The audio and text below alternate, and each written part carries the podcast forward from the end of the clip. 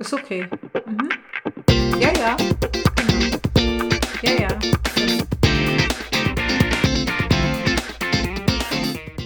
Hallo und herzlich willkommen zu Helden und Visionäre. Mein Name ist. Ist auch mein erster Podcast. Ich bin Dieser mal Podcast gespannt. ist für Helden und Visionäre und erzählt wahre Geschichten von Menschen, die etwas. Ja, ich habe schon einige Er zeigt dir Wege zur sinnvollen Arbeit Mögliche, und deiner Kamera eigenen sozialen Unternehmung.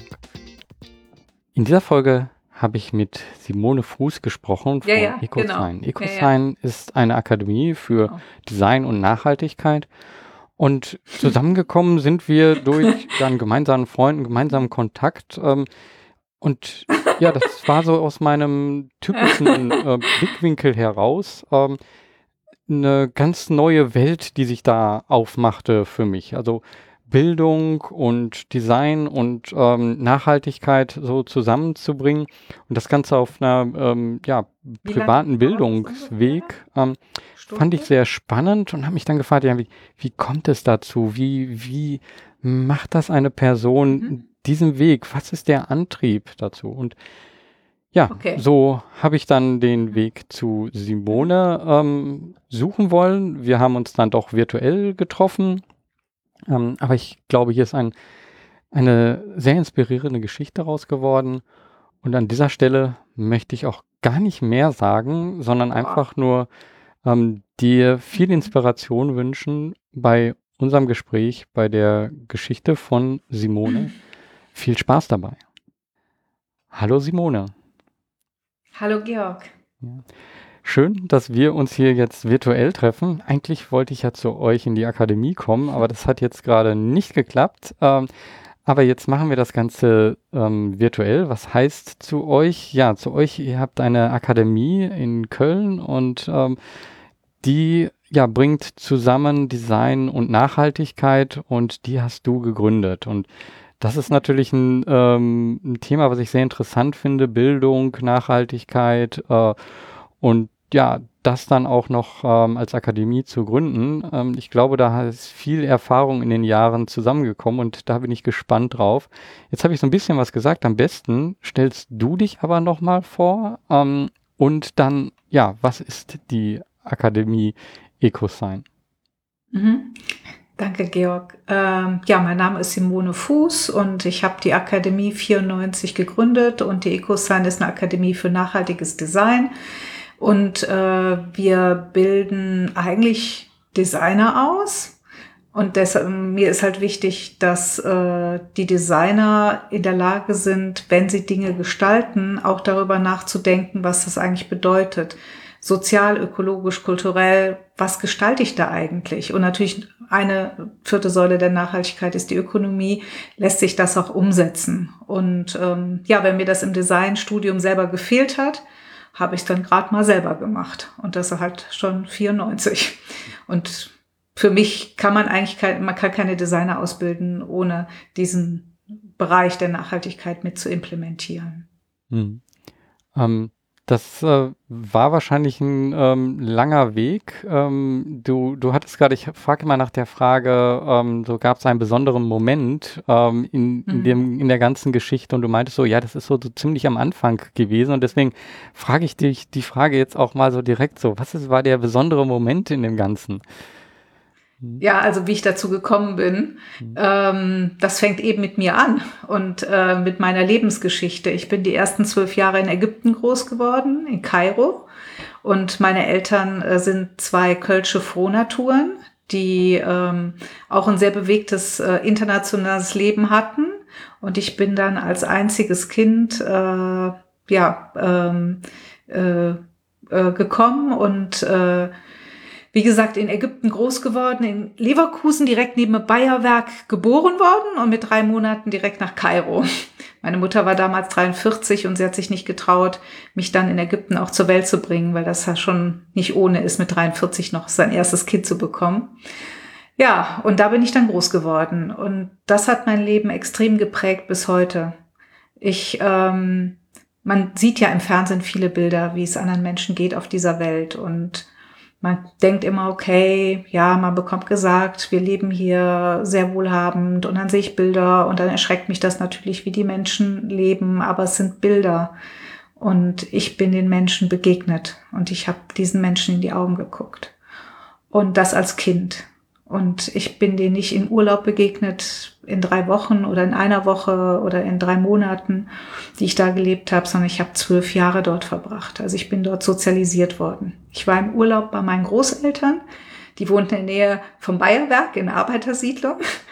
Äh, und mein Vater war Kfz-Mechaniker und als solches hat er eben in Kairo gearbeitet. Also er war auch kein Diplomat, was man denkt. Und so bin ich mit sehr unterschiedlichen ähm, Lebenswelten in Verbindung gekommen. Von extremer Armut bis extremem Reichtum. Ich habe alles gesehen und wir waren immer sehr nah auch an der Bevölkerung und ich habe viele verschiedene Kulturen kennengelernt. Und das ist auch wichtig nochmal zu verstehen. Kairo war in den 70ern, ich bin 68 geboren, ähm, war ein Multikulti-Tiegel. Also es gab dort alle. Ich hatte Freunde, die waren Russen, eine amerikanische Freundin, eine englische Freundin, deutsche Freunde. Das waren aber hauptsächlich Schwabe aus dem Schwabeländler mit ihrer eigenen Kultur äh, und natürlich die ägyptischen Kinder.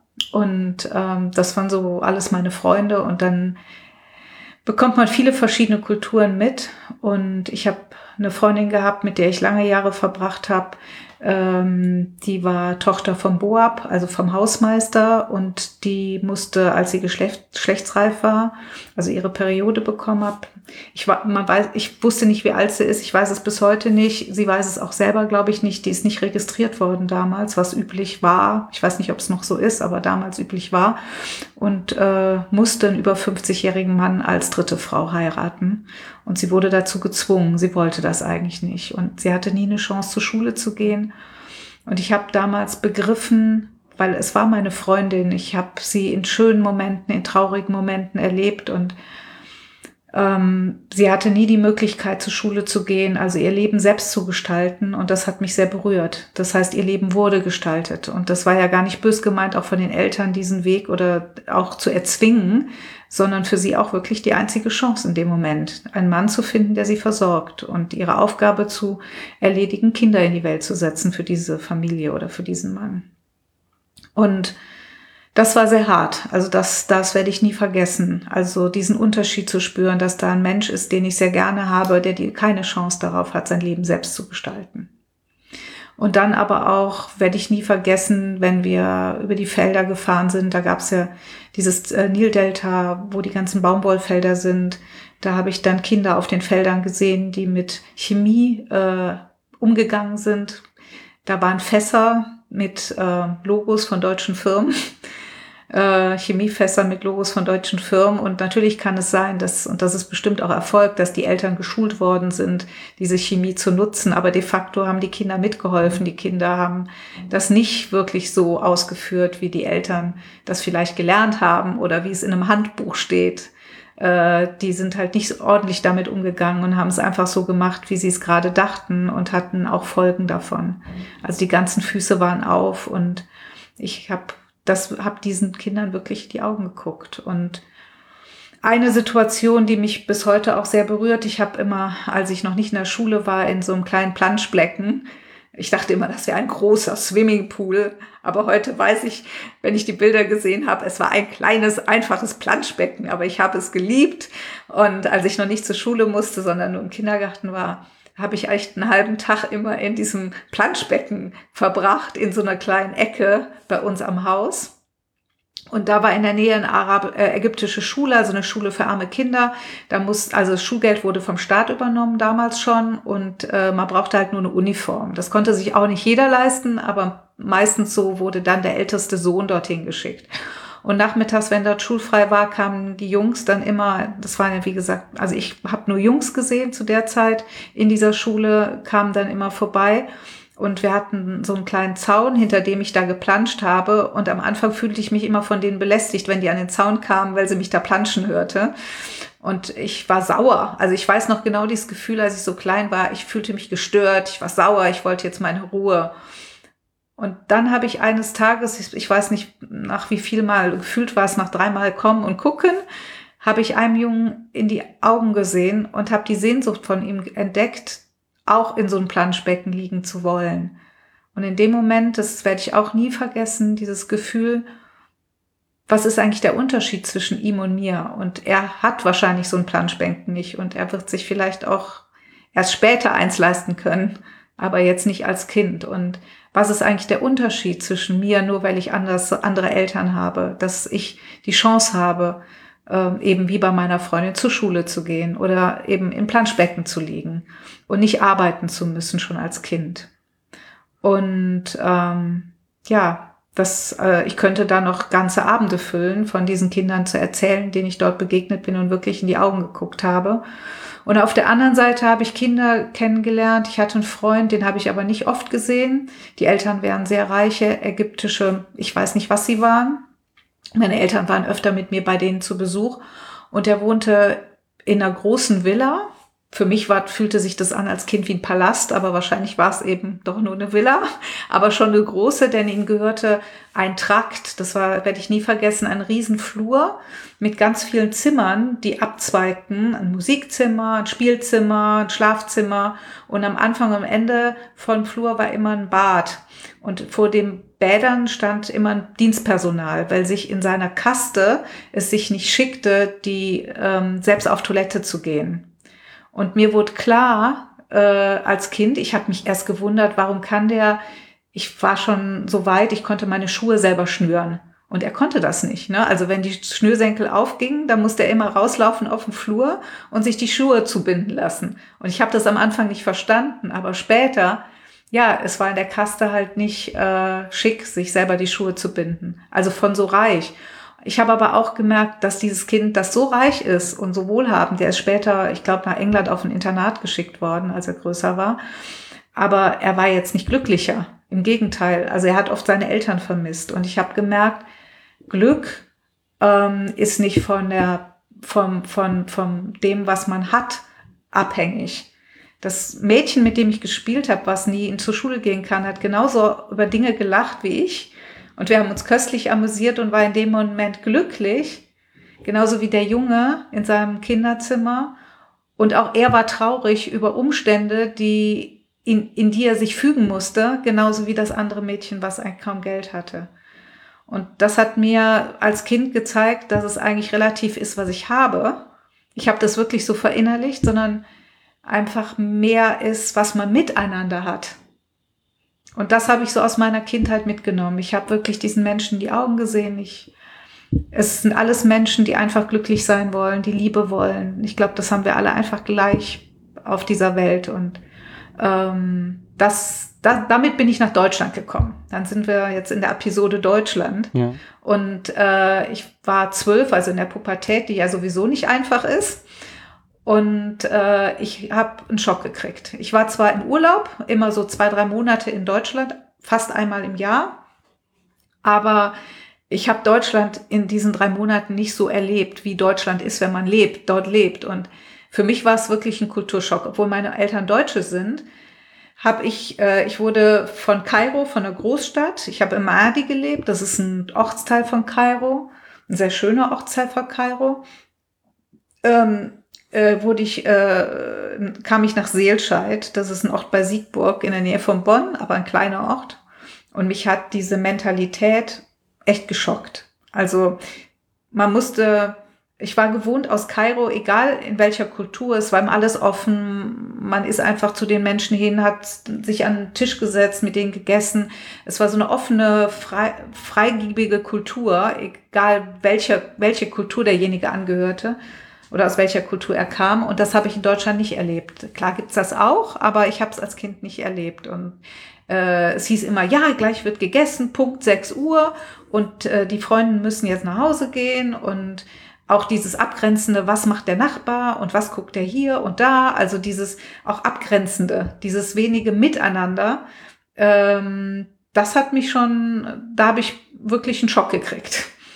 Und ähm, ja, dann habe ich mich in die Malerei geflüchtet. Ich habe sehr viel gezeichnet.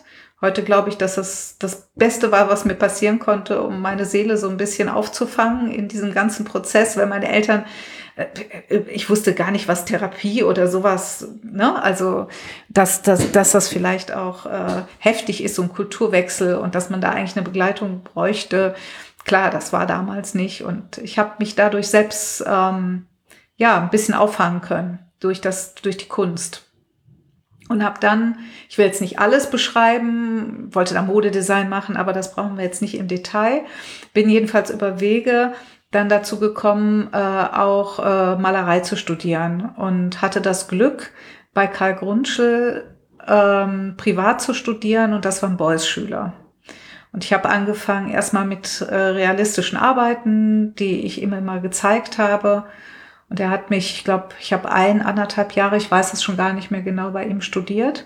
Oder vielleicht auch zwei Jahre. Es ist schon sehr lange her. Und er hat mich äh, mit Joseph Beuys und seinem Denken nachher immer mehr, also mich gefordert, darüber nachzudenken. Und wir hatten viele Gespräche und ich habe Texte von Beuys gelesen. Und Beuys sagt ja, jeder Mensch ist ein Künstler.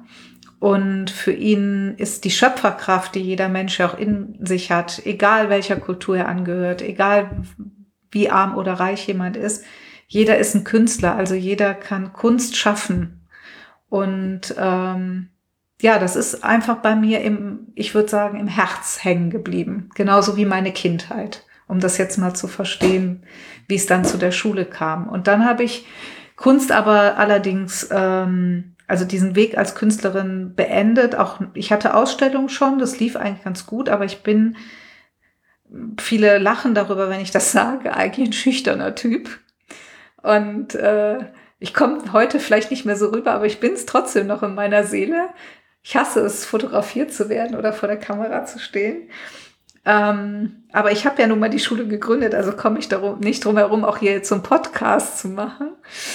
Ähm, da gewöhne mich langsam daran ein bisschen. Äh, und äh, das war, für mich ist es kein Weg. Ich bin kein Selbstdarsteller und die Kunst, äh, mich selbst darzustellen und äh, diesen Weg zu gehen, das war nicht mein Weg. Denn ich komme aus dem Arbeitermilieu und ich wusste, okay, du musst ja schon deine Brötchen verdienen. Also meine Eltern hatten jetzt nicht viel Geld und ich wusste, okay, du kannst jetzt nicht dauerhaft irgendwie hier der große Künstler sein und von nichts leben. Irgendwo musst du ja auch essen. Ich brauche nicht viel, aber was zu essen braucht jeder. Und dann habe ich gedacht, okay, dann ist doch Design vielleicht eine gute Möglichkeit, ähm, diesen Weg zu gehen. Und dann habe ich angefangen, an einer Fachhochschule äh, Design zu studieren und das hat mich dann geschockt. Die ersten zwei Semester schon, weil es ging im Designstudium primär darum, Dinge einfach schön zu machen oder dass sie sich gut verkaufen und vermarkten oder Kommunikation lernt so zu nutzen, dass man möglichst viel verkauft. Ja, also eigentlich manipuliert. Und das ging mit meinem Weltbild überhaupt nicht überein. Also das, was ich im Herzen hatte aus dieser Zeit in Kairo und auch das, was ich in dieser Zeit in der bildenden Kunst für mich wirklich einge, äh, sich bei mir eingepflanzt hat, das stand komplett konträr gegen das, was man da von mir erwartet hat. Und dann habe ich angefangen, mich einfach damit zu beschäftigen und es fing ganz banal an dass ich damit beschäftige, okay, ich habe Kommunikationsdesign, äh, Grafikdesign damals studiert, was ist das eigentlich, worauf Dinge gedruckt werden? Das ist Papier, woher kommt das? Ganz banal, ne? Und ähm, was das eigentlich bedeutet, äh, der Papierverbrauch für die ganze Umwelt und was das macht, wenn ich weißes Papier nutze. Ja, das ist ja bis heute so. Da werden viele Chemikalien eingesetzt, die nicht notwendig wären, um helles, weißes, strahlendes Papier äh, herzustellen. Und äh, dafür werden äh, zum Teil Urwälder, aber auch Wirtschaftswälder äh, gerodet. Unser Papier kommt hauptsächlich aus Skandinavien und Kanada. Also das hat Einflüsse. Ja, und dann, wenn man auf der einen Seite dafür plädiert, sein weißes Klopapier haben zu müssen und auf der anderen Seite einem der Grizzlybär äh, leid tut, der keine Natur mehr vorfindet, da gibt's einen Zusammenhang. Ja, und äh, es gibt auch einen Zusammenhang, dass äh, an manchen, äh, in manchen Gebieten Gewässer verseucht sind durch die Chemikalien von der Papierindustrie, ja. Und äh, das, das hat mich schon beeinflusst und so ging das weiter, dass ich dann angefangen habe. Ich bin so ein Mensch, das habe ich auch gelernt in der Kindheit. Es gibt viele Dinge, über die man sich aufregen kann, tagtäglich. Aber was bringt einem das, wenn man sich tagtäglich aufregt, wenn es dabei bleibt. Damit schadet man sich selber, seinem Körper, seiner Seele. und verändert nichts. Also wenn ich mich aufrege über was und richtig aufrege über was, dann muss ich auch was ändern. Ja, und das ist so mein Lebensmotto gewesen. Also wenn ich mich innerlich aufrege, das heißt, wenn etwas nicht übereingeht in meiner Seele mit dem, was außen und was innen ist, dann muss ich was tun. Dann muss ich lernen, das zu verstehen. Warum passiert das gerade bei mir? Was, was geht da nicht zusammen? Also das analysiere und dann genau schaue, was kann ich daraus machen? Also dadurch anfange zu gestalten. Und das habe ich halt in der Kunst gelernt, auch durch Joseph Beuys. Ne? Also alles, was ich mache, bewusst oder unbewusst, ist ja ein schöpferischer Akt. Und in dem Moment, wenn ich die Verantwortung übernehme und den, und wirklich ganz bewusst diesen schöpferischen Akt, egal wie der aussieht und welches Ergebnis ist, zum Beispiel so ein Podcast zu entwickeln, ja, also so ein, so ein Format zu entwickeln, ist ja ein schöpferischer Akt. Ja, und in dem Moment, wenn man so etwas tut, äh, dann kann man die Welt verändern. Und mhm. äh, und hm. im Positiven wie im Negativen natürlich. Und ja, und äh, ich habe mich so im Studium geärgert, habe dann schon ein, eigene kleine Vorlesungen, natürlich nicht gegen Scheine, organisiert mit meinen Kommilitonen und habe Vorträge gehalten.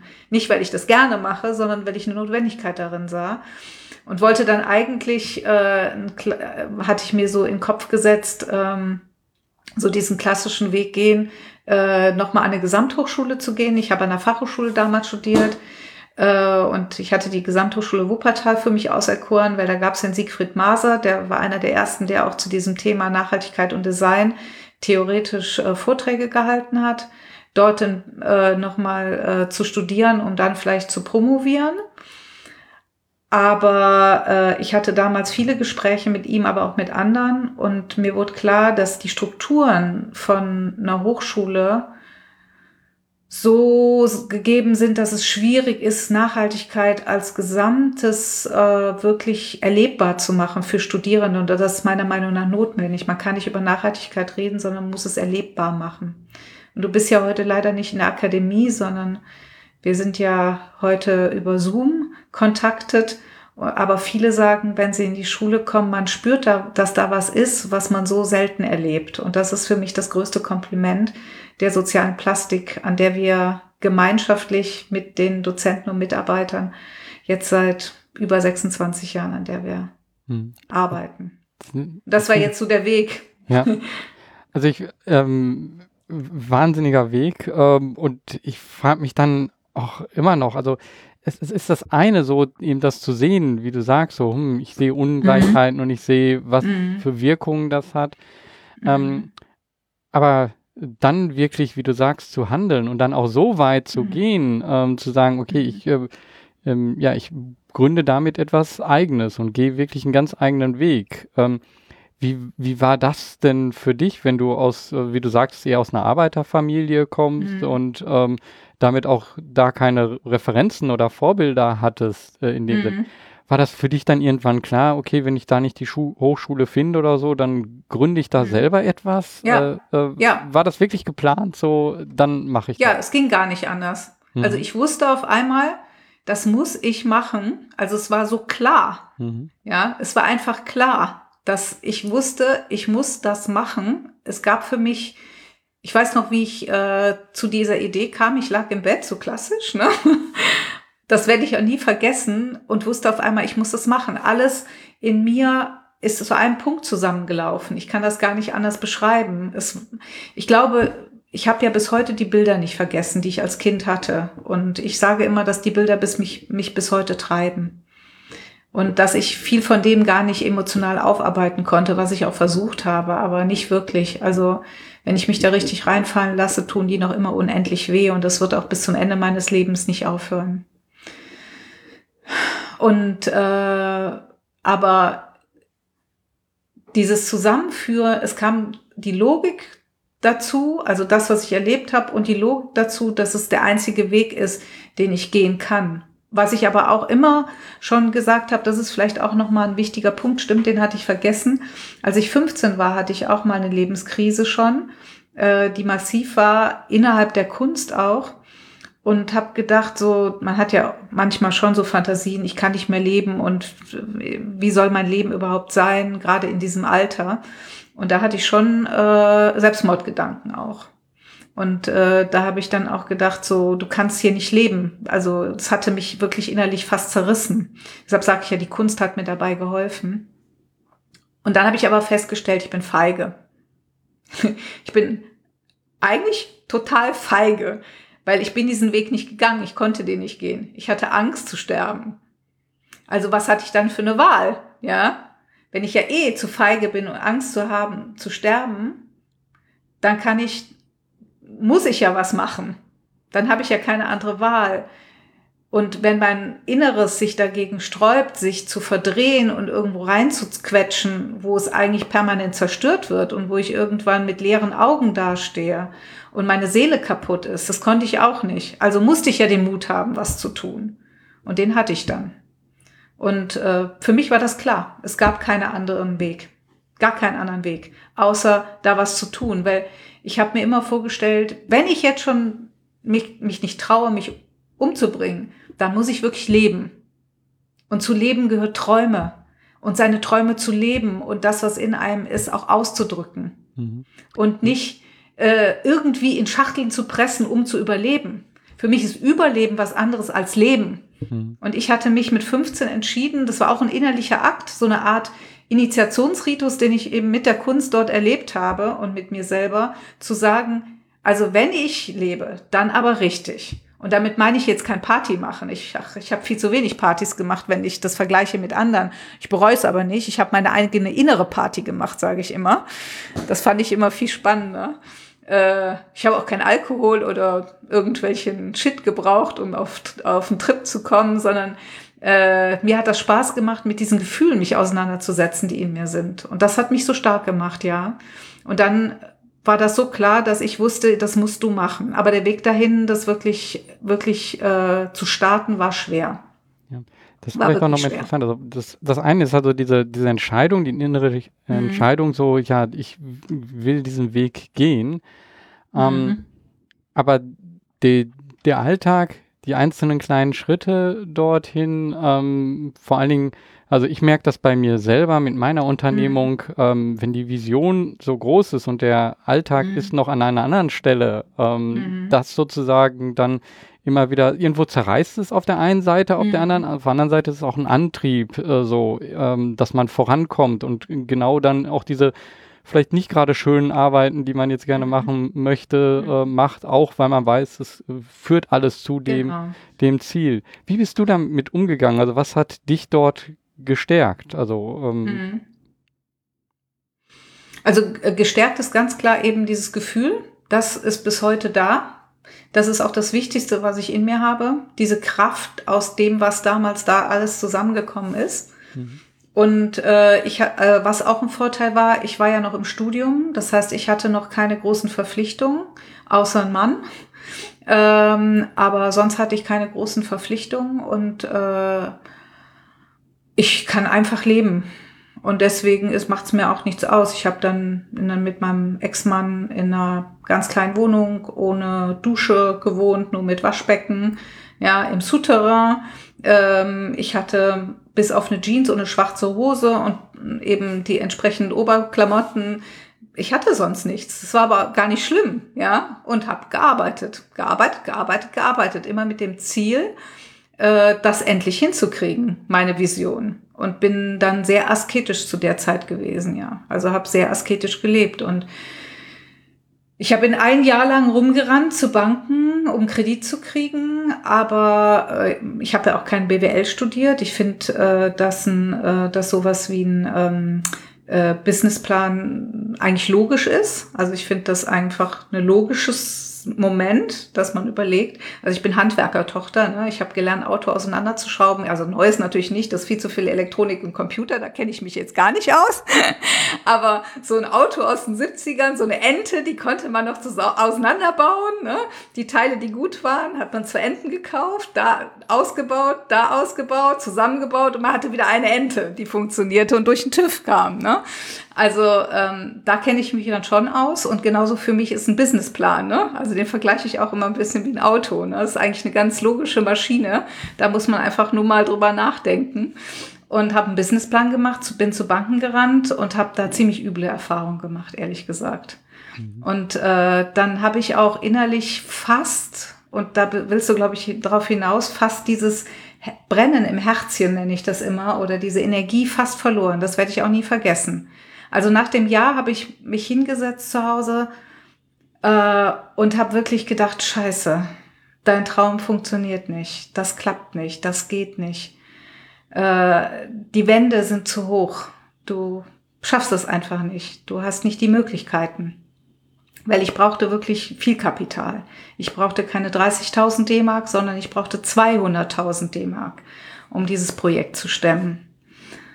Ja, und dann habe ich nochmal drüber nachgedacht, äh, mir war klar, die Banken gehen kein Risiko ein. Das ist einfach so. Und damals gab es noch nicht äh, die Möglichkeiten wie heute, so Start-up-Geschichten, äh, so Unterstützung gab es einfach nicht. Und dann war ja auch die Zeit, da war ja gerade der Mauerfall gewesen und äh, viele Gelder gingen in den Osten. Das war dann sowieso schon schwierig, überhaupt Kredite hier im Westen zu kriegen für Themen. Und dann durfte ich mir immer anhören, dass ich eine Frau bin, ob ich nicht einen Mann hätte, der da mitmachen würde. Das war, das war 92 und 93, das darf man nicht vergessen, so lange ist das auch nicht her. Äh, eine Dame hat mir gar keinen Termin gegeben von einer Kölner Bank weil sie gesagt hat, äh, ich sollte jetzt erstmal Kinder kriegen und mit 45 könnte ich mich nochmal melden. Die hat mir gar keinen Vorstellungstermin gegeben und ein, äh, ein Duo an Bankberatern hat mir, nachdem ich mein Projekt vorgestellt habe, die konnten sich weder unter Design, Design war damals noch kein wirklich allgemeingültig verständlicher Begriff, äh, man hat eher so an Nail Design gedacht, so Nagelstudio oder so, solche Begriffe waren klar, aber was Design im Ganzen bedeutet, das war so noch nicht so verbreitet. Dann kam noch die, äh, dann kam noch die Ökologie dazu und ein Bildungsinstitut. Damals war private Bildung auch noch nicht so en vogue. Das hat dann eine Error gemacht bei denen. Dann haben die mir wirklich gesagt, also wenn Sie jetzt eine Bäckerei oder eine Metzgerei eröffnen, Frau Fuß, da machen wir einen Kredit. Aber Bildungsinstitut, äh, wie heißt das? Ökologie, ja, aha. Design? Nee, das machen wir nicht. Das kennen wir nicht, da haben wir keine Statistiken. Also von Innovation war noch gar nicht die Rede. Ja, und ein Jahr, äh, also ich habe dann wirklich nochmal allen Mut zusammengefasst. Ich habe dann meine Eltern gefragt, ob sie mir eine Bürgschaft geben, was für meine Eltern natürlich auch ein großes Risiko war, weil das war das Einzige, sie hatten jetzt nicht viel Rente. Sie hatten halt ihr Haus. Und dann haben wir uns gemeinsam hingesetzt und wir haben, ich habe einen Businessplan auch dafür gemacht, was passiert im Worst Case, wenn es scheitert. Und ich habe einen Plan gemacht, das erstmal so zu gründen, dass ich kaum Kapital brauche und erst wenn ich sehe, es läuft, sozusagen dann äh, Risiko eingehe. Und wenn es dann trotzdem nicht klappt, ich es dann immerhin in fünf Jahren zurückbezahlt kriege, weil der große Batzen an Kredit, den kann ich direkt wieder zurückführen. Ja, und dann haben meine Eltern sich Gott sei Dank darauf eingelassen. Da bin ich denen bis heute auch sehr, sehr dankbar für, dass sie da mir auch vertraut haben und bin zu einer Bank gegangen und das finde ich ist auch noch mal eine ganz witzige Story. Da lach schmunzeln viele, weil das war eine ganz große Bank und ich saß in diesem Palast. Also ich kam da rein als kleines Licht und hatte diesen großen Palast. Das war wirklich eine besonders große Bank, Deutsche Bank, also eine große Deutsche Bank, nicht die Deutsche Bank. Ähm, und da kam dann, äh, da waren also edle äh, Ledersessel und diese Empore und der Empfang. Und dann kam diese Dame runter in ihrem schicken Kostüm und ich dachte, oh wei, oh wei, oh wei, oh wei, das war auch hier in Köln. Und ähm, dann habe ich allen Mut zusammengenommen, habe ihr das Konzept vorgestellt und dann meint sie, okay, wenn ihre Eltern die Bürgschaft machen, dann denke ich darüber nach. Und dann rief sie mich an, hat mich nochmal eingeladen, hat mir auch nochmal die Risiken formuliert, hat mir aber auf der anderen Seite auch vorgestellt, dass sie, sie hatte einen jungen Kollegen, äh, der gerade frisch in der Bank eine bestimmte Position hatte und versuchen würde, für mich auch öffentliche Fördermittel zu bekommen in Form von äh, einer Bürgschaft. Also ich musste jetzt nicht für den kompletten äh, Kredit meine Eltern äh, heranziehen, sondern zu einem Teil, musste natürlich dann auch für die Bürgschaft Zinsen zahlen. Äh, und sie hat mir so ein Komplettpaket gemacht mit diesem jungen Mann zusammen. Und das fand ich, muss ich ehrlich sagen, das erste und äh, eigentlich einzige gute Gespräch, was ich hatte. Und das ist zum Beispiel ein Tipp, den ich jedem geben möchte, der jetzt auch Kredite aufnehmen muss.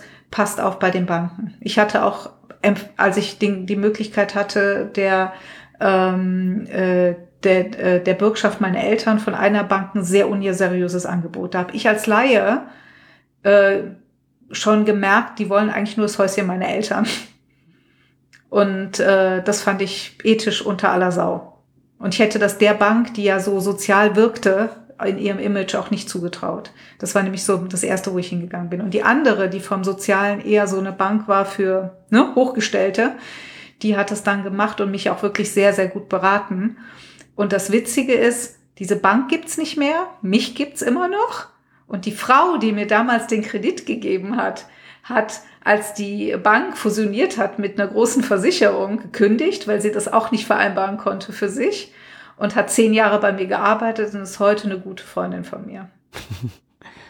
Das ist, ist doch eine schöne Geschichte, ist, oder? Äh, und die Banken haben wirklich überprüft, ob, äh, ob so ein Unternehmen wie meine äh, langfristig funktioniert.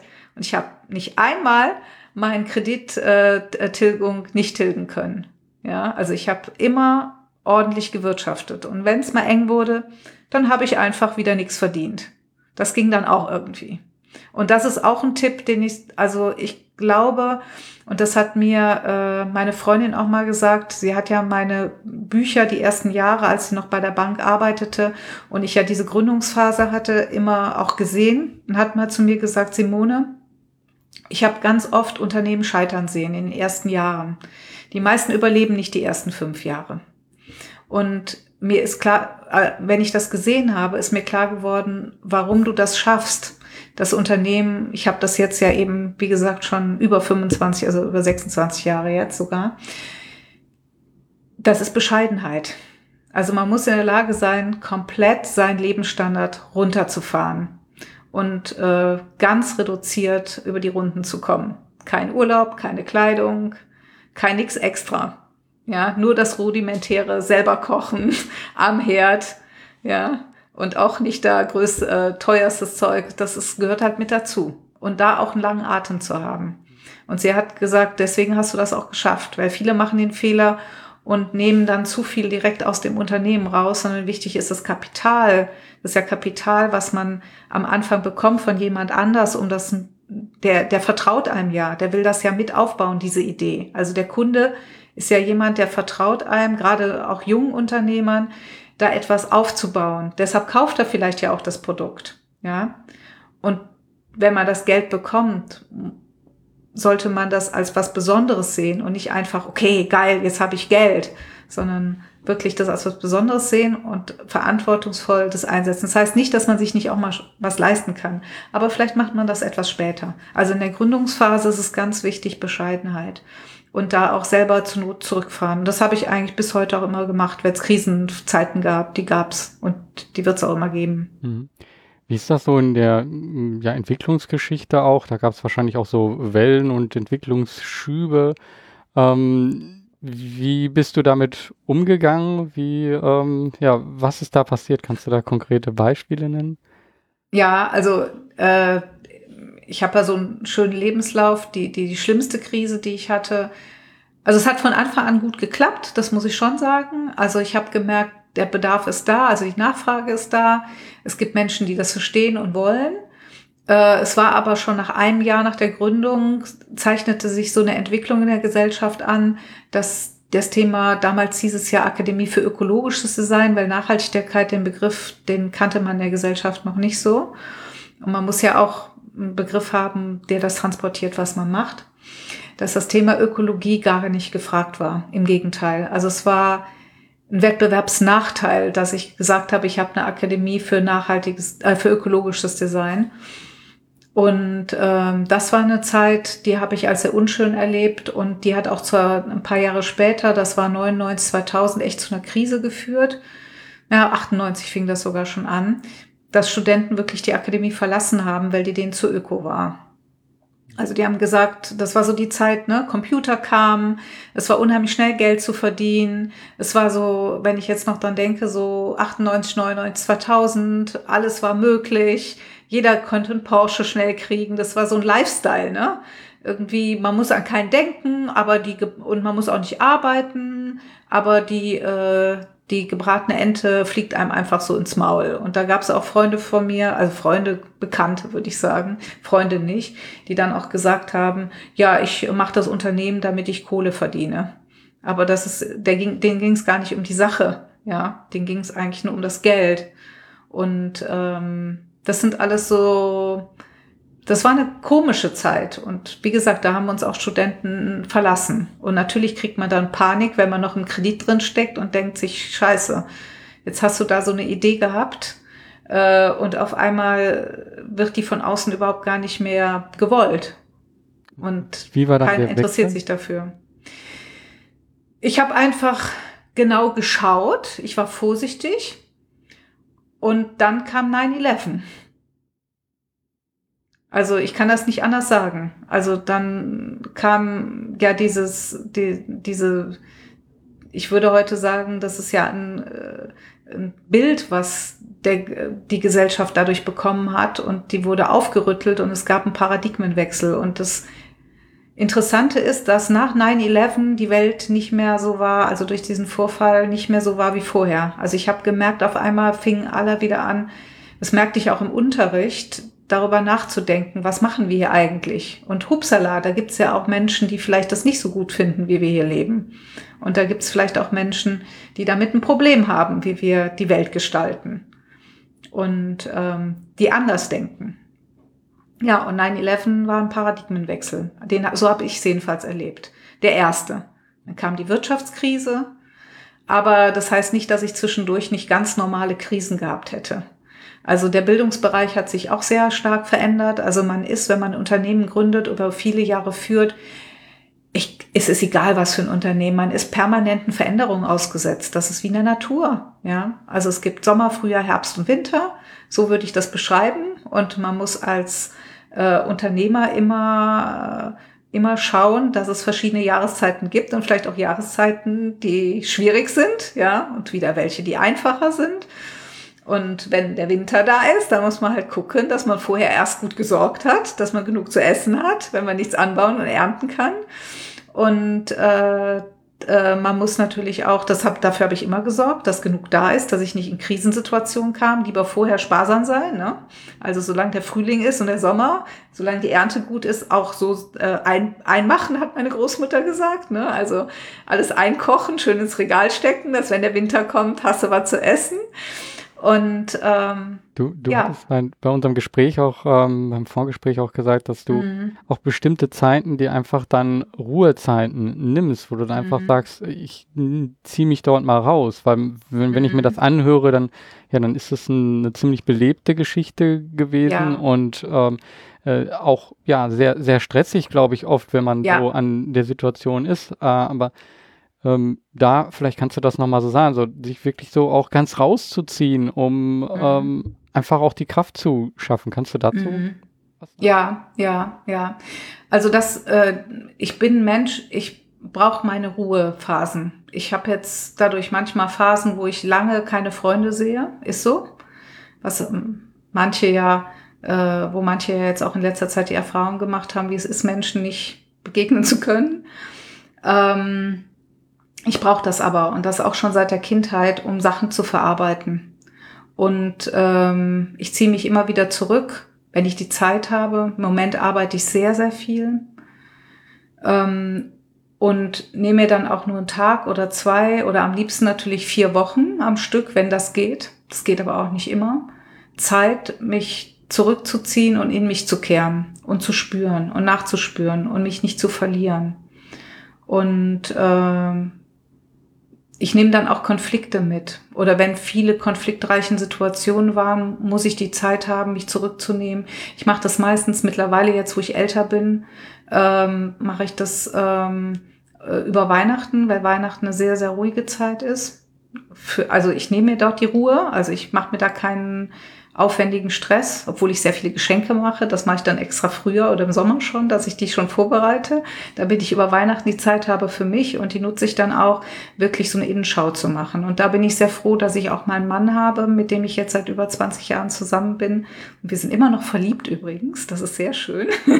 Das ist nämlich auch so eine ganz eigene Geschichte, ähm, der mit mir diese Innenschau äh, mich begleitet in dieser Innenschau und wir uns gegenseitig da unterstützen und auch äh, offen ähm, übereinander reden. Also auch die Wahrnehmung, also sich spiegeln lassen, das tut immer ganz gut. Und ähm, da erlebe ich dann in mir auch die Situation. Und natürlich ist es so, wenn so Krisensituationen kommen, dass man darüber nachdenkt, okay, man ist in Krisensituationen, wenn Panik, also man muss aufpassen, dass keine Panik ausbricht, und es gab immer schon Zeiten, wo Sachen kamen, nicht einmal, manchmal auch jedes Jahr. Ein Mitarbeiter hat mal, äh, hat mal vor längerer Zeit gesagt, boah, Simone, ist ja jedes Jahr irgendeine Katastrophe. Mhm.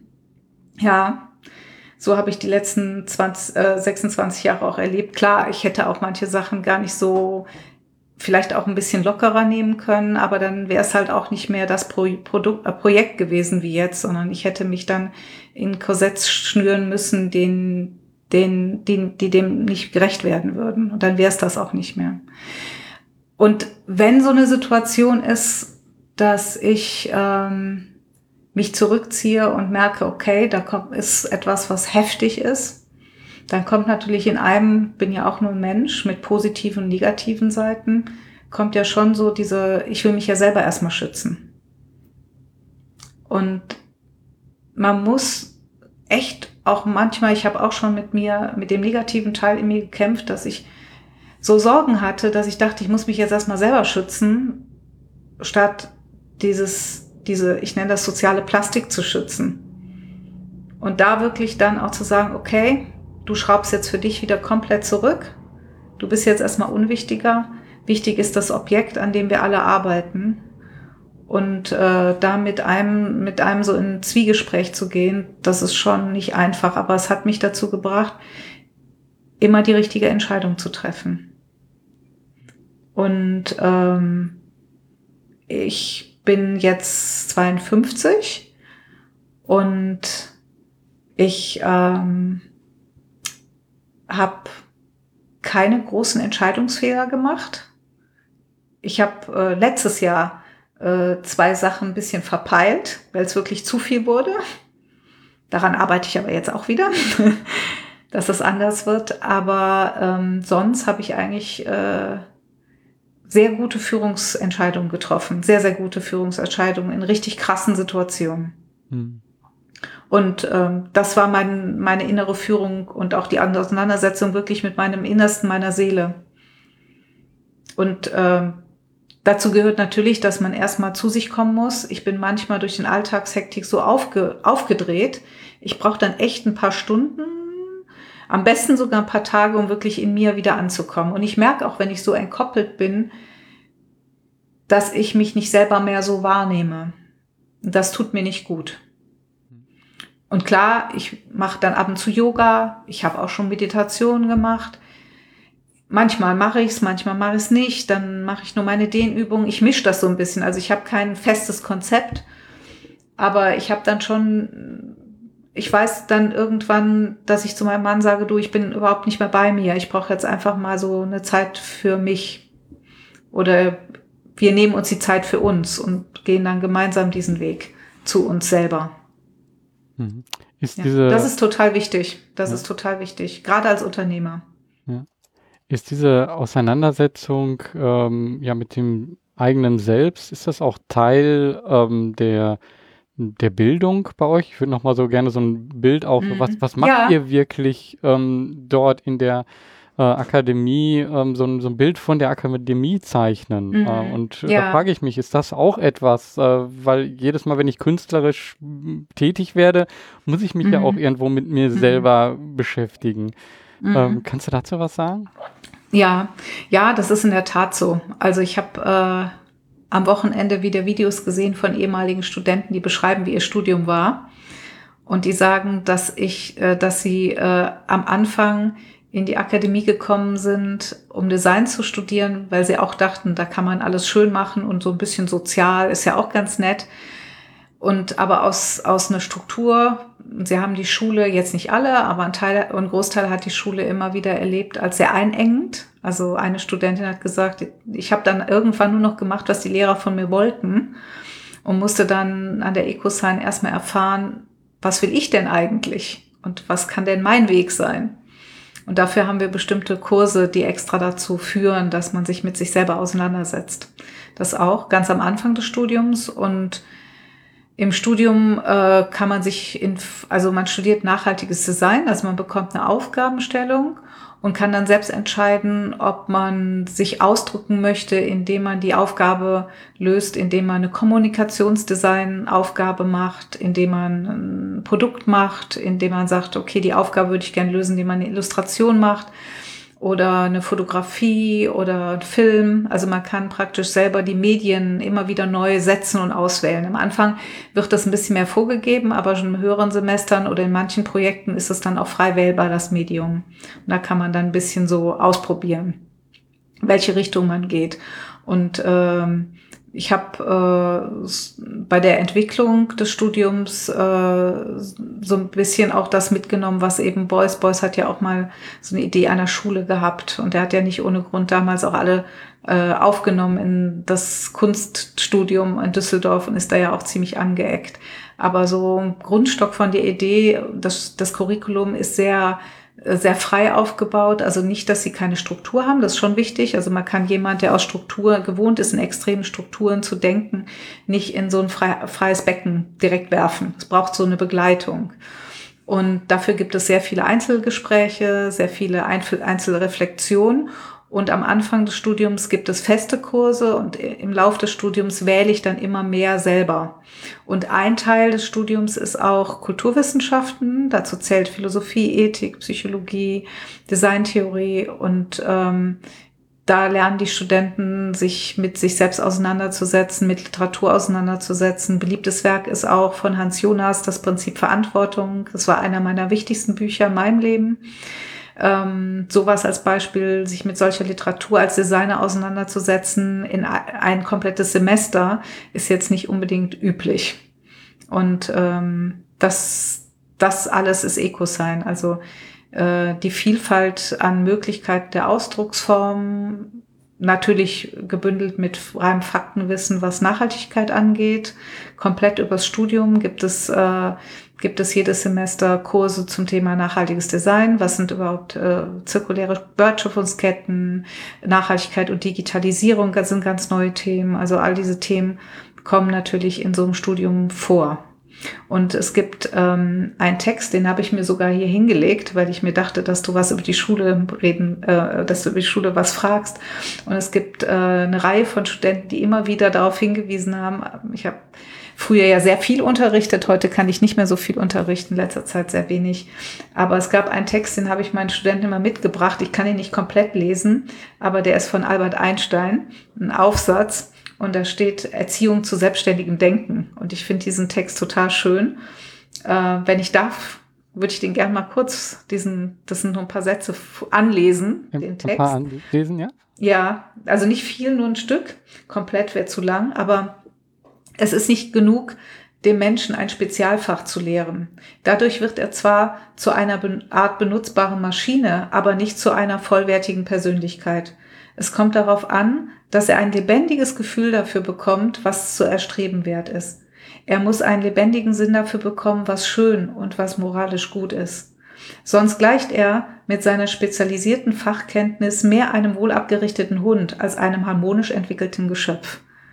Und äh, diesen Text, der geht dann noch weiter, äh, den habe ich immer meinen Studenten mitgebracht. Und äh, viele haben gesagt, dass der sie am meisten mit im Studium auch geprägt und bewegt hat. Mhm. Und ähm, wir haben viele Studenten, die sehr unterschiedliche Wege gegangen sind. Zwar studierten, haben die Design studiert, aber manche sind in der Personalentwicklung äh, gelandet. Äh, viele Startups sind dabei. Äh, auch bekannte Produkte wie der Pfandring, den kennen viele aus verschiedenen Städten. Das sind diese Ringe um die äh, um äh, den, den Ring um die Mülleimer, wo man Flaschen reinstellt. Äh, die Idee ist für vielen Jahren bei uns in einem Semesterprojekt mit den Abfallbetrieben, äh, Abfallwirtschaftsbetrieben der Stadt Köln entstanden. Und wir machen viele äh, Projekte äh, mit Unternehmen, äh, NGOs, äh, wissenschaftlichen Partnern. Wir haben äh, eine ganze Reihe wissenschaftlicher Partner, mit denen wir regelmäßig arbeiten, die ich zusammengebracht habe in so einem Netzwerk, wo es um die komplette Wertschöpfungskette geht. Und 2017 ist ja, ähm, ich weiß gar nicht mehr, äh, doch vom Rat für nachhaltige Entwicklung äh, ist eine Studie äh, entstanden, wo man eindeutig sieht, dass der Designer einer der wichtigsten, ähm, wichtigsten Faktoren in der, ähm, in der Entwicklung von Produkten oder Dienstleistungen liegt. Und wenn der Designer nicht geschult ist, ähm, das Konzept von Anfang an nachhaltig zu begleiten, dann entsteht der größte Quatsch. Und äh, wir haben ja ein Buch rausgebracht, 2014 war das schon, die Geschichte des nachhaltigen Designs. Und da steht dann zum Beispiel auch ähm, nochmal beschrieben, also bisher in der, in der Moderne ist es so, dass wir immer wieder versuchen, die Umwelt nach unseren Ideen zu formen. Dadurch entsteht immer so ein enges Gebilde, in dem wir uns eigentlich selber gar nicht wohlfühlen. Also viele merken das oder viele, mit denen ich rede, sagen, oh, du hast immer alles so gestaltet, wie du wolltest. Ich habe mich da ins Korsett gezwängt und habe mich eigentlich die ganze Zeit nie, eigentlich nicht wohl gefühlt. Und eigentlich ging das, was ich privat denke, auch mit dem, was ich jeden Tag tue, komplett auseinander. Und das ist aber ja nichts, was gegeben ist, sondern dagegen kann sich ja jeder wehren in mehr oder weniger Form. Ähm, das fängt klein an und kann groß werden. Ja, also man muss einfach nur mal anfangen. Und ich nenne das immer, da entsteht so eine Monokultur für Menschen, für die Umwelt. Alles ist so gleich. Ja, wenn ich heute durch die Welt, im Moment geht's ja nicht, aber ja, durch die Welt reise, egal wo ich hinkomme, gibt's McDonald's. Ja, und egal wo ich hinkomme, gibt's einen furchtbaren Subway. Und äh, sorry, wenn ich das so sage, aber es ist so. Und äh, äh, es geht eigentlich darum, dass wir ähm, Ideen schaffen und auch ähm, Produkte, Dienstleistungen schaffen, die sich eigentlich permanent der Dynamik und Komplexität unserer Umwelt und uns anpassen. Und so habe ich die EcoSign gebaut und nicht nur die Lehre, sondern das, also wir konnten ein Gebäude mitentwickeln, Klar war da auch nicht alles so nachhaltig, habe ich mich auch nur aufgeregt, wie ich mir das vorstellen konnte, weil es bestimmte, einfach bestimmte Gesetze gibt, die sind da und dann sitzt man beim Amt und dann klopft diejenige auf ein rotes Buch, aber das ist so, auch wenn man die besten Argumente dagegen hat, da kann man dann auch nichts machen. Äh, das ist halt, meine ich, eben diese Struktur, äh, ne, diese Wand, aber man versucht damit Kreativität, äh, Kreativität, äh, Ideen halt so viel wie möglich da rauszuholen. Das ist ja, also das ist ja in Menschen drin und viele machen das. Viele machen das auch im Alltag. Oder kompensieren privat das, was sie im Beruf äh, äh, nicht ausleben können. Ja, das gibt's auch. Aber ich denke eben, wir, also mir ist es wichtig, den jungen Menschen zu zeigen, wie kann man diese komplexen, dynamischen Ideen entwickeln und damit versuchen, neue Wege zu gehen. Und das macht total Spaß. Ja. Mich würde nochmal interessieren, wie so der, der Entwicklungsweg war. Also um, ähm, mhm. wie viel waren so im, im ersten Jahr dabei, wie viele Studenten und wie viel sind es jetzt? Und ähm, ja, wie waren, gab es da so Schübe wie, mhm. ja, kannst du dazu was sagen? Ja, nee, Schübe gab es nicht. Also es hat von Anfang an gut funktioniert. Also wir hat, ich hatte äh, damit gerechnet, dass wir mindestens 15 Studenten brauchen. Und wir hatten, glaube ich, ich bin bei Zahlen ganz schlecht, aber ich meine, wir hätten 18 oder 19 Studenten gehabt, die im ersten Semester angefangen haben. Das war im Herbst, Oktober 94. Und äh, 20 wäre halt optimal gewesen. Und ähm, ja, dann war das Sommersemester äh, 95 auch noch ein bisschen klein ich weiß nicht, wie viele das waren, 10, 12, 13 Studenten. Das war klar, dass das kleiner wird. Das, äh, das hatte ich auch immer so im Winter äh, 20, im Sommer glaube ich, 10, die es sein mussten, irgendwie so oder optimal sein mussten. Ja, und ab Winter 95 hatten wir direkt, waren wir relativ bekannt schon und haben wir 30 Studenten gehabt. Mhm. Also es hat, äh, war lange Jahre so, auch vom Platz her in der ersten Akademie, dass wir im Sommer 20, äh, 15 aufnehmen konnten oder 20, das weiß ich nicht mehr, oder beim Winter 30. Das war eigentlich so von der Größe her äh, das, was möglich war. Und äh, dann sind wir später umgezogen. Da war es dann ähnlich. Und jetzt in den neuen Räumen, da sind wir seit 2009, können wir im Winter 40 und im Sommer 20 aufnehmen. Und die erreichen wie immer absolut. Ich habe äh, zurzeit aktuell 260 Studenten. Und ähm, wir hatten alleine, das weiß ich jetzt, weil ich eine Liste gesehen habe, 2018 hatten wir 315 oder 318 Bewerber auf 60 Plätze.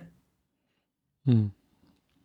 Das heißt, also das hat immer schon gut funktioniert. Okay, das heißt, ihr, ihr müsst jetzt im Endeffekt dann auch entscheiden, äh, wem gebt ihr die Möglichkeit genau. da. Genau, genau. Das gab natürlich zwischendurch schon Situationen, da war es dann nicht so. Also wir hatten zweimal ähm, äh, problematische Zeiten, was Bewerber anging. Das war einmal diese Veränderung äh, auf das Digitale. Die Studenten kamen, das weiß ich auch noch, weil es so dramatisch war, äh, bis Ende 2004 kamen die eigentlich hauptsächlich übers Arbeitsamt. Also wir haben kaum Werbung, Akquise außerhalb vom Arbeitsamt machen müssen. Äh, ich hatte auch gar nicht die Ressource davor. Ich habe immer alles in die Lehre gesteckt und ähm, dann kam ja diese Digitalisierung. Klar hatten wir auch eine Homepage, aber die war rudimentär und das war höllenteuer damals. Man musste alles programmieren lassen. Das war der Wahnsinn, äh, was das verschlungen hat. Ja, und von heute rückwirkend weiß ich durch die Entwicklung, es war wirklich so, dass äh, innerhalb von vier Monaten das ähm, bei den Bewerbern sich die, das Verhalten, wie, wie gucke ich nach einer Akademie oder nach einer Ausbildungsstätte in, in vier Monaten, das war ein ganz kurzer Zeitraum, total verändert hat. Und wir haben auf einmal keine Bewerber mehr gehabt. Die, das hat wirklich, ist komplett abgebrochen. Und ich neige dann dazu, immer alle verrückt zu machen und alle wieder, du machst dich nur verrückt, das ist nicht so schlimm, das geht wieder hoch. Ich sagte, Zahlen sind nur eindeutig, gehen in den Keller. Und das war auch eine gute, gute innere Warnung. Das war nicht einfach, weil zu der gleichen Zeit wurde mein Vater auch dement, aber das war eine schlimme Zeit. Das war nämlich der März 2005.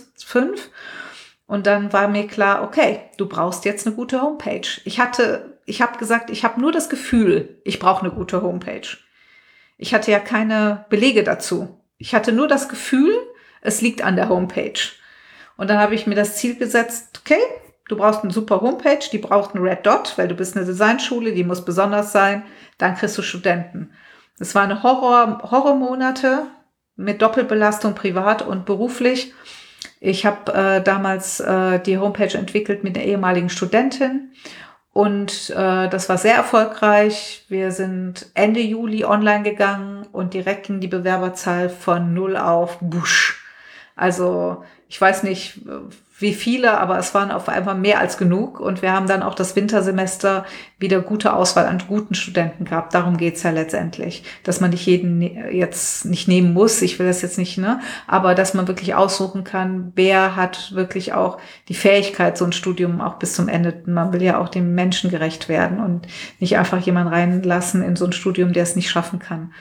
Und ähm, gut, drin steckt man eh nie, aber das ist ja schon das Ziel. Und da hatten wir wieder viele Bewerbungen und haben einen Red Dot gewonnen, einer der innovativsten äh, Homepages.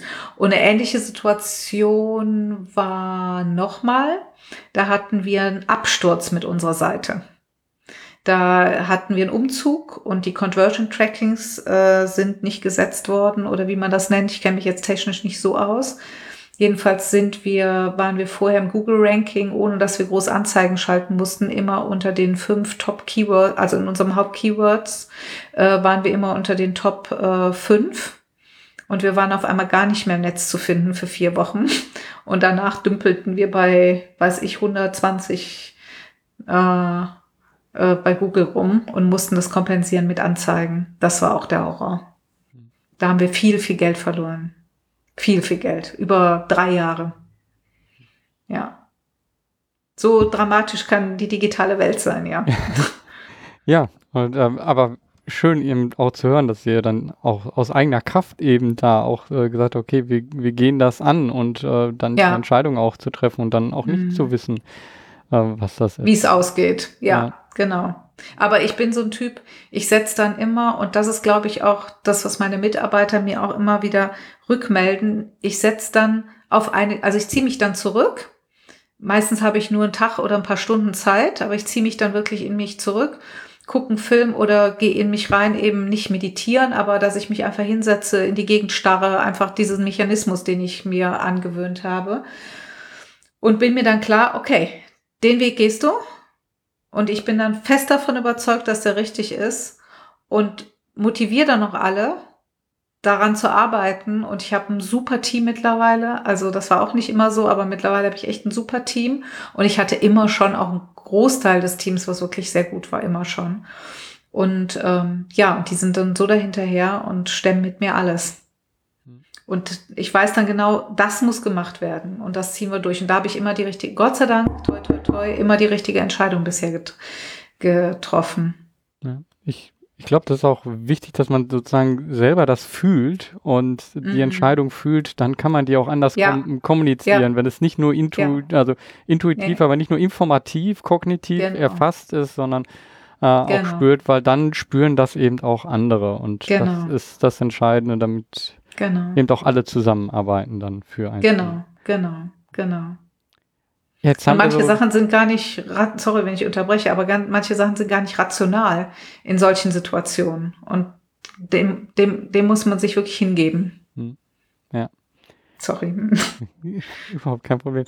ähm, ja, wir haben auch jetzt schon ähm, ja, viel gesehen, gehört sozusagen von, von den Anfangszeiten, jetzt wie es jetzt aktuell ist. Ähm, da habt ihr ähm, ja auch viel, also vielleicht kannst du noch ein paar Dinge sagen, wie es aktuell ist, wie euer Stand äh, ist und mhm.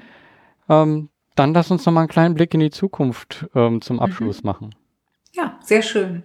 Also ähm, aktuell ist es so, ähm, dass wir seit 3.3. neue Kooperationshochschule haben. Also als privater Bildungsträger hast du zwei Möglichkeiten. Entweder du machst eine eigene Akademie, die staatlich anerkannt ist. Dafür braucht man aber richtig, richtig viel Geld. Da reden wir über in NRW über sechs Millionen äh, und mehr, allein nur für eine Bürgschaft. Ob das jetzt die aktuelle Zahl ist, weiß ich nicht, aber vor ein paar Jahren noch. Also viel Geld äh, und auch jemand, der dich in großem Maße sponsert. Und da das mit der Nachhaltigkeit mit Sponsern immer so eine Sache ist, mit viel Geld, habe ich davon immer abgesehen und bin den Weg gegangen äh, über ein Franchise. Das heißt, ähm, du zahlst eine, äh, eine Hochschule Geld und dafür kriegst du einen Kooperationsvertrag. Und ähm, ich hatte jetzt äh, jahrelang äh, eine Kooperation äh, mit äh, der Alanus Hochschule in Alfter und habe jetzt einen neuen Kooperationspartner seit 3.3. Das ist die äh, Hochschule Fresenius. Und ähm, das ist für, also ich habe halt damals die Alanus Hochschule gewählt, weil ich ja auch aus, wie ich das schon gesagt habe, aus der Kunst komme und dachte, das wäre ein guter Weg, aber die Studenten haben das, also wollten gar nicht so viel Kunst, wie ich mir das vorgestellt habe. Und man projiziert ja auch gerne und äh, schließt von sich auf andere. Das muss ich dann einsehen. Das war ja auch okay. Und äh, die Hochschule Fresenius ist ja auch in Köln. Und äh, ich glaube auch die Distanz zu Alfter war immer da.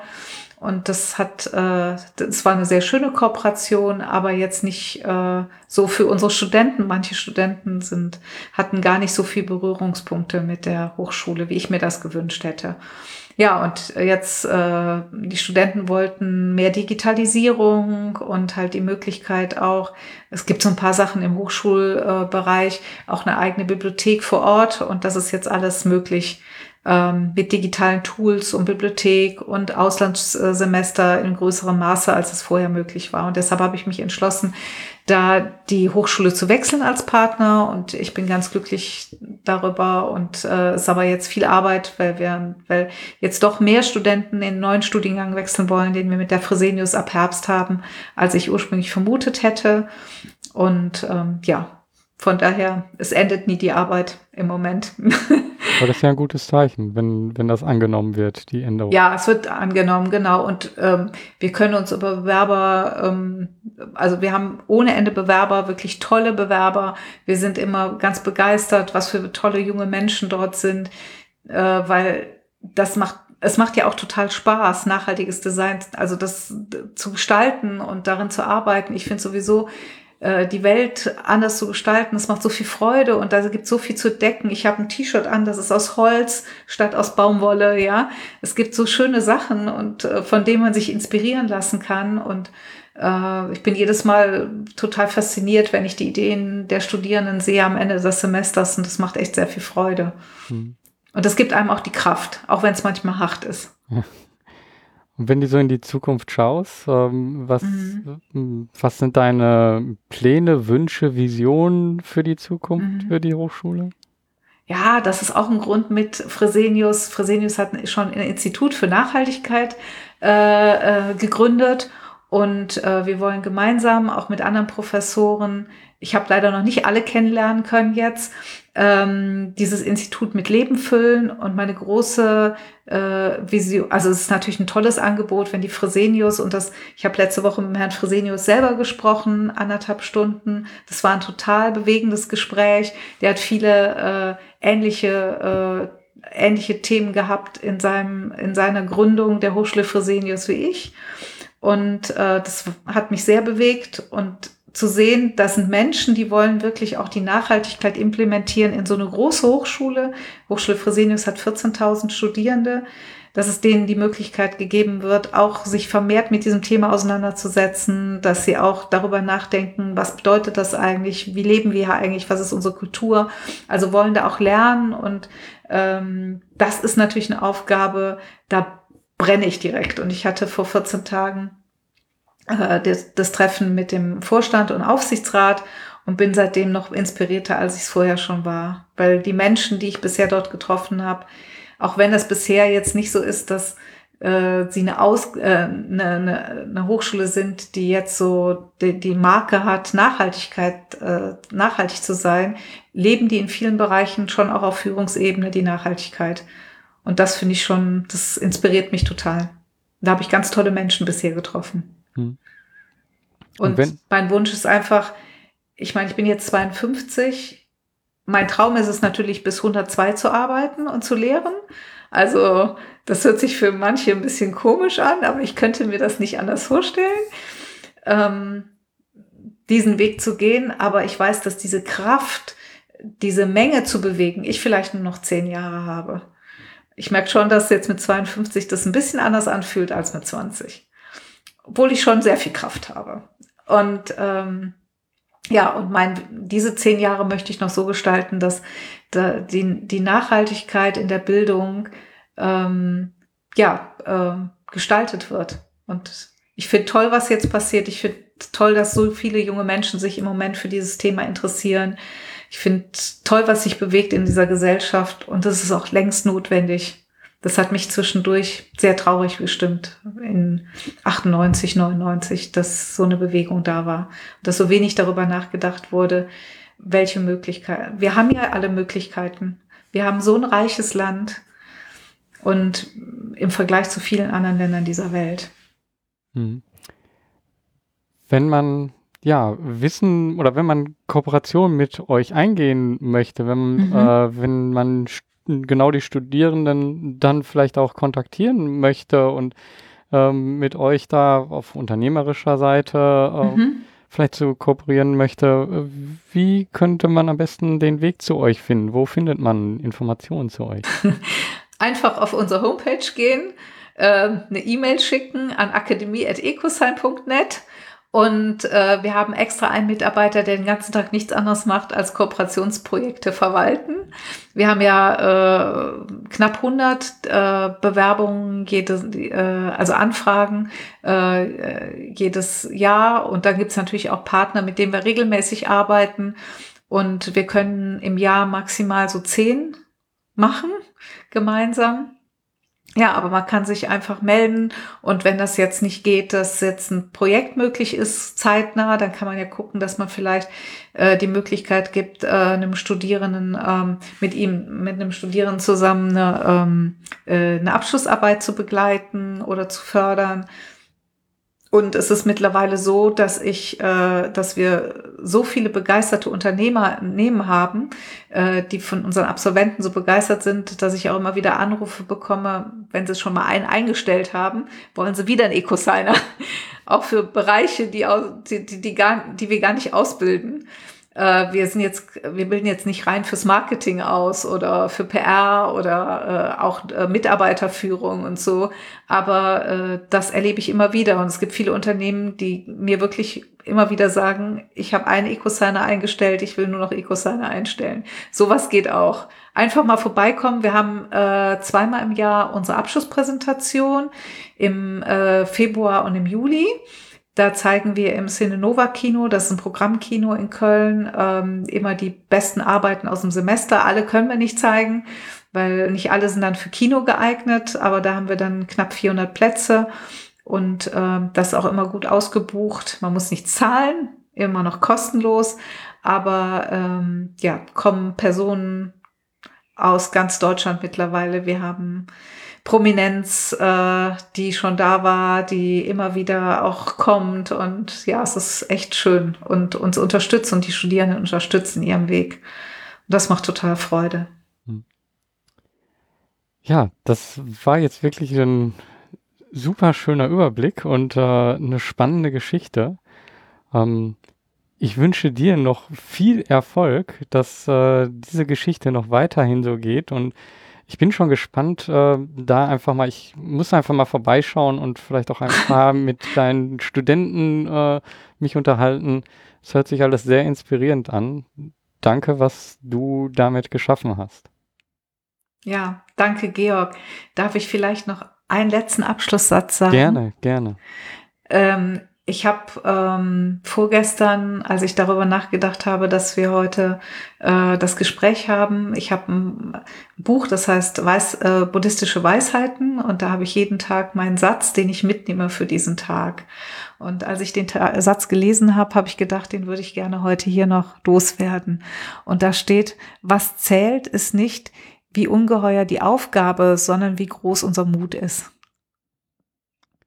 Ja, und ähm, Mut hast du bewiesen, das zu machen. Und ich glaube, ja, Mut braucht man auch viel, wenn man mhm. ein eigenes Unternehmen mhm. gründet. Ähm, aber wie du auch äh, zeigst, ähm, das heißt nicht, dass man alleine den Mut braucht, mhm. sondern ähm, man muss gemeinsam mit anderen, man muss den Mut sich fassen, sein eigenes Gefühl nach außen äh, mhm. zu zeigen und damit andere zu inspirieren und damit genau. den Mut übertragen und äh, gemeinsam äh, schreitet sich dann auch noch mutiger voran.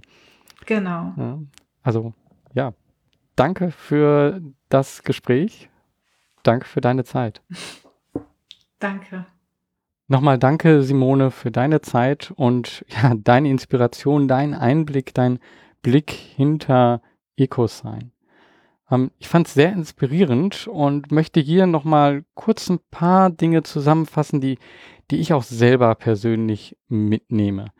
Ähm, das eine, was ich toll fand, einfach zu sehen, ja, da gibt es Ungerechtigkeiten, aber daraufhin auch wirklich zu handeln. Ich glaube, das ist etwas, was gar nicht so einfach ist. Es ist einfach wegzuschauen und ähm, zu sagen, okay, ich kümmere mich jetzt um andere Dinge, ähm, aber dann das als äh, so eine Ungerechtigkeit, als eigenen Antrieb zu nutzen und ähm, dann etwas zu starten, was jetzt gar nicht so mit dieser eigentlichen Ungerechtigkeit zu tun hat, aber zu sagen, okay, wie kann ich denn die Welt anders besser machen? Ähm, das finde ich, ja, das hat mich inspiriert, unheimlich. Ähm, ich fand auch hier wichtig, ähm, was man gesehen hat, dass ähm, ja, Simone unheimlich auf ihre innere Stimme hört. Ich möchte das in wenigen Worten zusammenfassen und zwar, sie hatte die Vision vor Augen, den Businessplan in der Hand, die Zuversicht im Herzen und hat dann gemacht. Und ich glaube, das ist etwas, was wir machen müssen, wenn wir unternehmerisch handeln. Ähm, diese, dieser Weg, also Vision vor Augen, Businessplan in der Hand und Zuversicht im Herzen und dann machen. Das ist das, was dann auch dazu führt, dass man andere Menschen inspiriert und Wegbegleiter findet. es wird aber nicht immer so sein, dass alle Wegbegleiter sind, alle gut finden, was man ähm, macht und auch äh, zeitlich vielleicht auch manchmal ähm, auf einmal alles, alles gegen einscheint. Also in dem Beispiel jetzt hier auf einmal, ja, das, was sie von außen gehört hat, ja, Ökologie hat keine Zukunft. Nicht das machen, was andere sagen, sondern das machen, was andere wollen. Was meine ich damit? Genau ein anderes Beispiel, nämlich die digitale Präsenz, die eigene Homepage zu machen. Ähm, das hat niemand in dem Sinn gesagt, wir brauchen das jetzt unbedingt. Aber Simone hat es gespürt, dass das etwas ist, was ähm, der Akademie unheimlich weiterhelfen kann. Und dann hat sie gesehen, okay, das wollen sie, dann mache ich das. Und wenn ich das mache, dann mache ich das richtig. Dann möchte ich auch damit ein Award gewinnen. Damit möchte ich, ich möchte dann auch damit herausstechen. Und wie kann ich das? Wieder auf die eigenen Ressourcen schauen. Was ist das, was ich habe? Welche Ressourcen kann ich nutzen? Ja, ich möchte damit einen Red Dot Award gewinnen. Also zu sagen, was kann ich und das dann auch sichtbar machen. Und da sieht man wieder gut, die eigenen Ressourcen genutzt, um dann den Schritt zu gehen. Also sehr inspirierend. Den letzten Punkt, den ich hier noch mitgeben möchte, ist, wie fälle ich Entscheidungen? Und das hat Simone hier auch sehr gut gezeigt, es ist wichtig, sich da vor einer Entscheidung Zeit zu nehmen. Ein bisschen nachdenken, aber dann die eigentliche Entscheidung per Intuition zu machen. Also all die, ähm, die für und wider und all das Abwägen wird zum Schluss nicht zu einer Entscheidung wirklich führen, weil wenn man das rein, ähm, ja, rein mathematisch sieht, äh, ist das immer, es gibt immer unendlich Dinge für und wider. Man wird immer etwas finden. An irgendeinem Punkt muss man dann in sich selber reinfühlen und muss dann sagen, okay, das ist die Entscheidung, die ich jetzt für richtig halte, weil ich sie für richtig spüre. Und wenn ich das dann mache, kann ich hinausgehen, kann ich anderen das sagen. Und wenn ich das kommuniziere, dann kommuniziere ich das ganz anders als ja, ich habe hier einen Sheet erzeugt, was das Ganze abgewegt hat, sondern nein, ich bin davon überzeugt, ich glaube daran und das wird der richtige Weg sein. Und dann das zu kommunizieren. Ja, es wird nicht immer die richtige Entscheidung sein. Manchmal macht man dann auch mal die falsche Entscheidung. Aber die richtige Entscheidung kann man nicht fällen, indem man einfach nur für und wieder abwägt.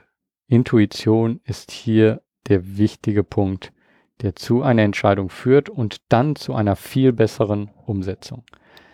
Ja, das nehme ich hier mit aus unserem Gespräch und nochmal danke für das Gespräch und danke, dass du hier dir diesen Podcast anhörst und ich, ähm, ja, hätte gerne Feedback von dir, ähm, zum Beispiel mit wem ich noch mich unterhalten soll, ähm, was ich ähm, ändern kann, wie das Ganze ist. Ähm, was ich immer hier wieder in den Gesprächen höre und was mir hier unheimlich dran Spaß macht, ist den Blick hinter die Organisation zu schaffen und mich mit Menschen zu unterhalten und kein Interview zu machen, sondern einfach nur mal jemanden aussprechen zu lassen und die, die eigenen Gedanken ähm, hinauszugeben und damit andere zu inspirieren wieder nicht aufgrund von Fakten, sondern aufgrund von Intuition. Und das ist das, was ich hier möchte. Ich möchte dir eine eigene Intuition geben. Ich möchte dich inspirieren. Ich möchte, dass du ja deine Intuition nutzt, deine Inspiration dir holst und dann etwas in dieser Gesellschaft veränderst und siehst, wir können gemeinsam viel verändern, viele kleine Schritte gehen, die dann zu großen Dingen werden und auf einmal ist etwas ganz Neues, Positives entstanden. Und das finde ich immer wieder faszinierend, was alles entstehen kann. Danke, dass du zugehört hast und ja, viel Erfolg bei dem, was du machst. Mach was, beweg was. Dein Georg Stipp.